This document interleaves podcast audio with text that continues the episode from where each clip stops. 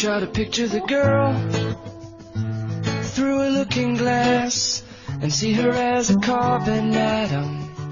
See her eyes and stare back at them. 啊，伴随着这首很有点嗨的歌，不算很嗨啊，这是小磊啊，我们的模特编辑小磊给大家选择的一首歌。来到今天的公司人说，怎么会选择这首歌？因为过得很嗨嘛。对，就希望大家每天都很开心。周三啊，每周三都是我们固定的板块，走进公司。上周啊，我们去了韩国食品企业好丽友，这周呢，带大家一起去一家荷兰的人力资源服务公司人事达。哎，这说到人力资源服务，可能有很多朋友也不清楚具体到底做什么的。这人事达的业务啊，分为三大块第一就是高级人才搜寻，也就是猎头嘛。呃，第二个呢就是招聘流程外包啊，第三是人力资源解决方案，就包括像员工劳动合同签订啊、办理员工录用啊、呃调档啊、退工手续啊等等吧，这一系列的啊叫解决方案啊。小磊也是直接去的，对吧？对，然后就我们今天呢，也主要是关注的它就是猎头的这一块儿，嗯因为可能大家其实对猎头还是挺好奇的，就其实又好奇又充满了很多疑虑，嗯。而且可能也会稍微有一些些的误解，嗯。所以今天呢，我们走进人事达，就是帮大家解开这些谜团。对。不过就一开始呢，先是就是带大家走进人事达这些公这家公司，然后看一看像这种欧洲的外企，可能和我们平时接触的一些国内的公司有什么不同，嗯。然后包括这种就是人力资源公司又和别的行业的公司有什么不同。我也一直听闻猎头猎头啊，有猎头公司，但是我也很生气，为什么这么久从来没有猎头来找过我呢？啊，为什么我们这样啊就就达不到猎头的标准吗？为什么不在他的视线之列呢？啊，我们很多的朋友可能都有这样的疑问啊，到底是怎么来运作的？我们今天正好借此机会来了解一下啊，尤其这是一家呃国外的啊外资的一个猎头公司，看看他们的运作到底有什么特殊之处啊，内部到底有什么样的哎意想不到的状况啊，我们就跟随小磊一起去走进人事达。Just take it easy. 嗨，大家好，我是模特编辑肖磊。今天呢，我带大家来到的是人事达。人事达呢是一家人力资源服务公司，总部呢在荷兰的阿姆斯特丹。所以此刻，我正漫步在郁金香的花海中，看着远处童话般缓缓转动的风车。你信了？怎么可能？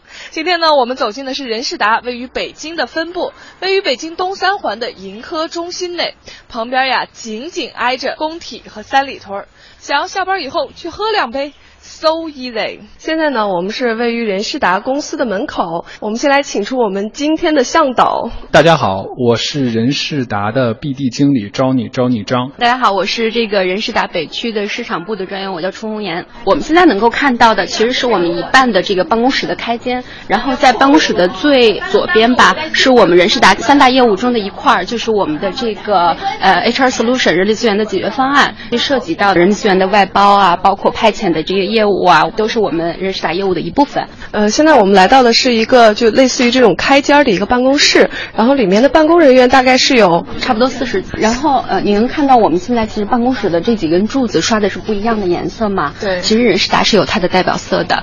对，就是这个柱子是绿色和这种橘黄色，然后就会觉得整个屋子一下子就是颜色还很鲜明，但整体感觉还是那种很简洁的那种。因为我们欧洲企业，包括我们做这个专业的人力资源服务嘛，就不希望搞得太花哨，尽量的能够简洁，能够代表我们的企业特色。另外的话，你看到从这个后面这两排往这边数，都是属于我们猎头团队的一部分，啊，也就是我们的这个高级的人才搜寻。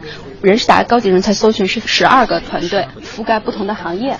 然后这边的是我们地产行业的这个顾问同事，然后这边是我们奢侈品，然后那边是我们 IT two，就是我们 IT 分两个团队，是 IT 第二个团队的这个同事。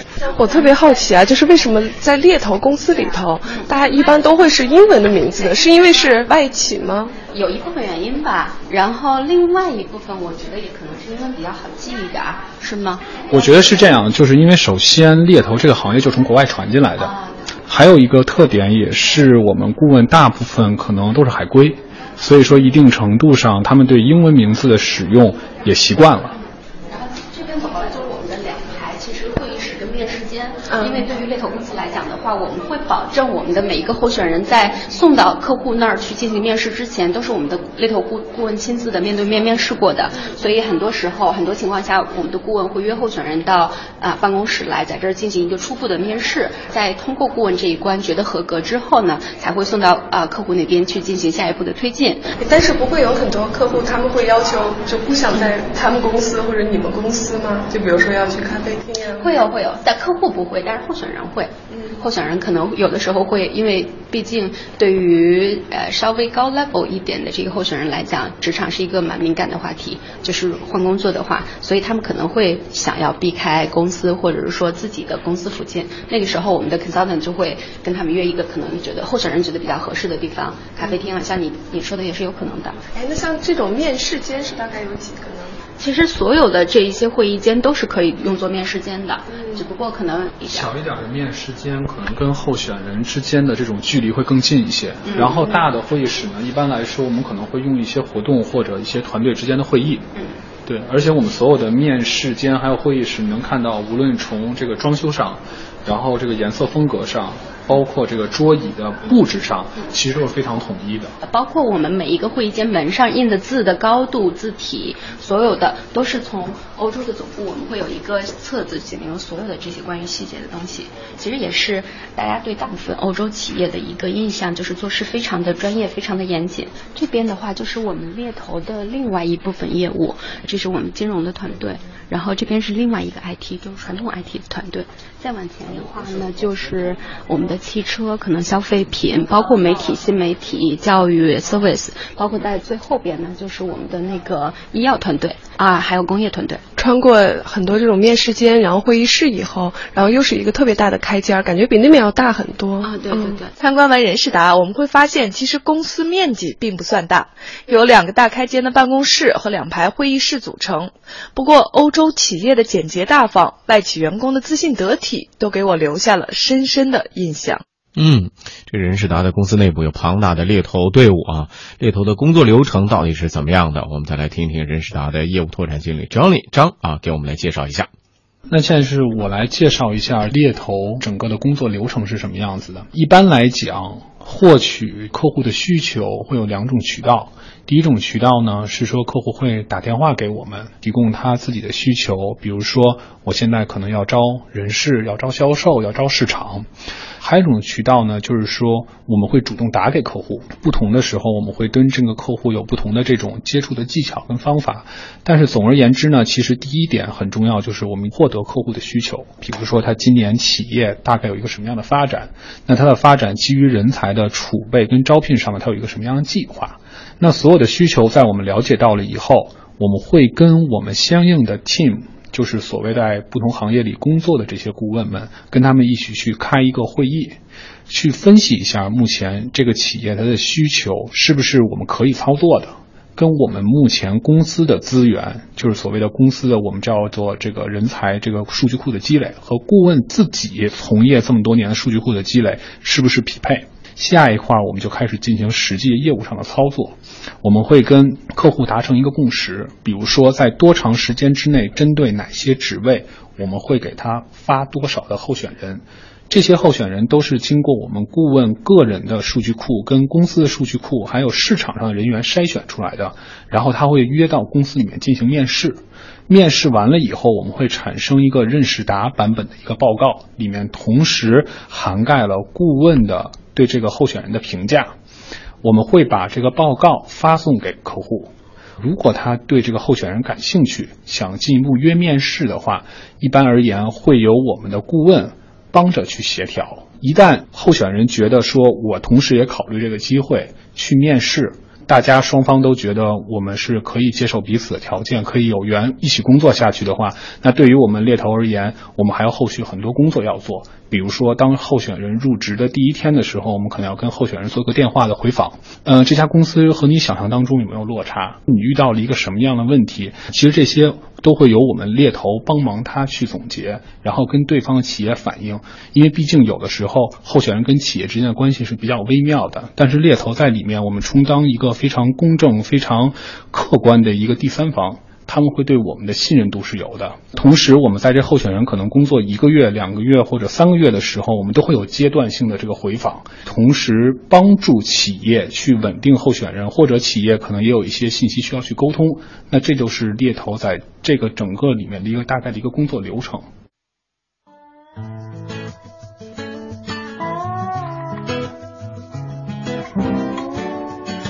嗯，这业务拓展经理啊，张宁章给我们介绍的很清楚，基本上把他们这个业务流程啊都都跟大家说明白了。对，这个看得出来，这个其实技术含量还是挺高的。对，是技术含量，而且是相当的高。嗯而且我想说一下，就这个张你张一张，就是他们这个业务拓展经理，嗯哼，哎，真的是语言表达能力特别特别的好。是吧？对挖过来，把 他挖过来给我们做节目对。，就我感触特别深的是，就比如说像在外企里面，首先他们的这个呃衣着装扮是、我我不知道是公司对他们有要求，还是个人对自己有要求，嗯总之是特别的得体、端庄、大方，给人感觉很舒服。嗯像我那天去的时候，其实也也还蛮热的，但是他穿了一个长袖的蓝色的那种衬衣，嗯然后就是一条裤子什么，就给人整体感觉特别好。包括他那儿的，就是呃一些女性的员工，嗯也都是那种穿的特别得体。嗯然后再一个呢，就是他们这个表达方面，还有的这种自信，就都是 让我印象特别深刻很。专业是吧？对感觉很专专业职业性做的特别好是吧？对，而且就是通过他的表述，也让我包括可能很多听众朋友也转变了对猎头的一些看法。嗯就可能好多人以前一说到猎头，就会觉得，哎，猎头就是挖挖墙脚的，然后什么的。对，很多人可能就会这么觉得。但实际上，猎头的工作可能更多的是一种匹配，不管是公司也好，还是个人也好，就可能你对于市场、对于整个这种行情的熟悉，并不如猎头可能他们对于这个的熟悉。嗯所以呢，其实他们能够帮你去做一个更好的匹配，嗯就这个其实是挺重要的。然后还有一些就是说这种猎头的，就就下半时段，然后跟大家说一些可能大家对猎头一些常见的那种问题，然后会让张一章来解释一下。对，广告之后我们马上回来。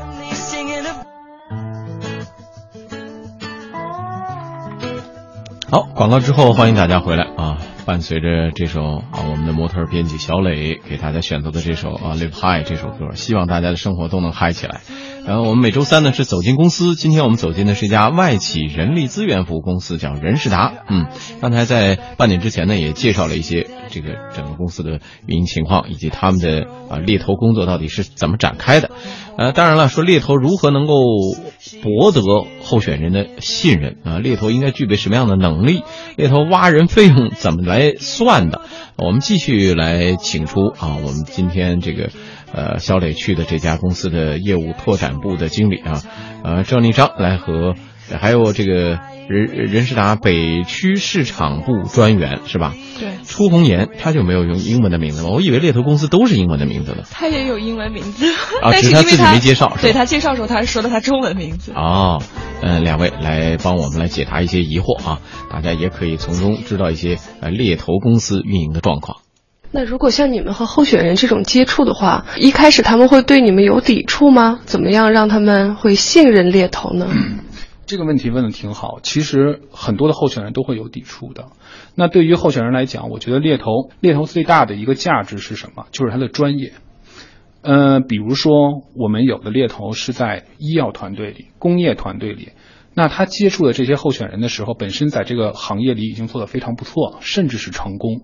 那在这个的时候，我们只有通过猎头本身自己专业的这种知识，这种知识有的时候可能是行业知识，甚至有时候细到产品的知识，来去说服候选人。其实我是可以给你规划你的职业生涯的。其实我可能比你了解的更多。其实我对市场的信息可能更多过于你对产品单一的这个信息。所以对于候选人来讲，其实他们并不排斥外面看机会，只是说他们比较介意到底跟一个什么样的猎头打交道。比如说像咱们刚才说到猎头，不是分的那个行业分的很细，工业的、IT 的什么什么这些。那他们之前是从事什么工作呢？他们能对行业这么了解？呃，一般来讲，我们的顾问都是本身相关行业背景出身的，比如说 IT 的，他们可能就是学 IT，学这种信息科技啊、计算机啊这种信息工工程出身的。那工业的话，很有可能他们本身以前就是学工业的，或者是他们以前就是在企业里面从事相关工作的。所以说对于他们来讲的话，本身并不算是跨行业，因为他们始终在这个行业里面，只是说做的事情不一样了，而且眼界不一样了。以前可能更多的是锁定在他那个点上的工作。现在更多的可能是在这个行业里面的工作。猎头行业的收费形式大概是什么样的呢？我们现在其实是有两种形式，一种就是预付费的，就是，呃，我在跟客户签合同的时候会签一个预付费的合同，也就是说在客户给我订单的时候，他可能就需要预付百分之三十的定金，我才会开始进行整个的这个 searching 啊，整个候选人推荐的过程。啊，另外一种方式就是没有这个预付费的，就是只要这个客户把这个职位放给我了，我就开始进。行这个 searching 到合适的候选人上岗，过了试用期，我才能够保证我收到的这个全款是我所有的这个服务费。然后，当然付费的这个比率根据不同的公司来讲的话，肯定就是不一样的。包括可能根据不同的职位 level 来讲也是不一样的。比如说像 Johnny 在跟客户 BD 签合同的时候，会签到一个固定的比率，说我做什么 level 的职位，我的这个付费是这个候选人年薪的多少，而且要。你你在呃这个沟通的时要沟通清楚，因为不同的这个客户公司它的薪资架构不一样，它有的是可能给你候选人全年 package 的百分之多少，有的是给你基本薪资，基本薪资有的是 guarantee 十二个月或者十三个月，每一个公司都有它不同的地方在。嗯，这一行有一行的门道啊！我听说其实猎头像这种公司竞争也是很激烈的。嗯，应该是这样的。嗯，像这个好的人才，或者说需求的有需求大量需求的这种公司，都相互之间竞争也很激烈。刚才也说了，他们这个看来就是。也会根据不同的需求、不同的人、不同的公司提出的要求，他们这个收费的方式、盈利的模式也都是不一样的。对，一般吧，就像猎头公司，他们就是说，一种是面对个人，一种是面对公司。比如说，公司可能会跟他们说，就我需要招什么什么样的人。当然，像面对猎头的话呢，可能他们就会招的是一些职位比较高的人。然后这时候呢，猎头就会利用他自己手中的资源，然后去寻找，然后去寻找这种匹配的候选人。如果他们觉得有合适的，然后候选人自自身也有这种意向的话，可能就会在公司里头先进行一轮面试，然后面试完以后呢，就是如果说猎头觉得确实是符合要求，他可能就会推荐到他自己的客户那儿去。还有一种呢，就是可能比如说像我个人，我现在在这家公司可能做到一定的程度以后呢，我觉得我有瓶颈了，嗯，然后我可能就想再换一家公司，嗯，或者就是说我想在还从事我的职位，但其实我没有想好去哪家公司，然后这个时候他可能。会去找猎头，而猎头呢就会给他很多的这种建议，就哪家公司的是什么情况？对对，服务方式啊方法都很灵活啊。哎，我们这微信互动平台上也有不少朋友在跟我们互动啊。这个后鹏这位朋友就是说，从业至今一直专注 IT 移动互联网方面。我觉得猎头的从业水平差不多体现在四点：第一，态度；第二，渠道；第三，沟通力；第四，专业力。这样归结起来，哦，也是也是这个专业力啊。我们这平时一般就说专业性标准怎么样？这这，他已经总结了，猎头也需要这一点态度啊。刚才小磊去现场能感受到，这个专业从事这方面的人的态度是。很专业的是吧？对，就是我觉得我去那儿以后感触的一个是态度，还有一个沟通力，这两个我已经有很鲜明的感触。嗯，以后你再考核考核他们的这个专业力到底怎么样？嗯，呃，很多这个猎头解决了这个我们三百。徐应该是一位徐先生啊，猎头解决了信息不对称的问题。很多时候，候选人对于市场上面的求职信息啊，知道的不全面啊。猎头在信息桥梁的中间，将自己认为不错的机会、对行业的了解、客户的了解、对候选人的了解传达给候选人。哎，这是一个很好的一个定义啊。现在明白了啊，为什么会呃不选择我们这种草根呢？因为你现在的这个级别哎我不够嘛，人家不会来挖你的嘛，是吧？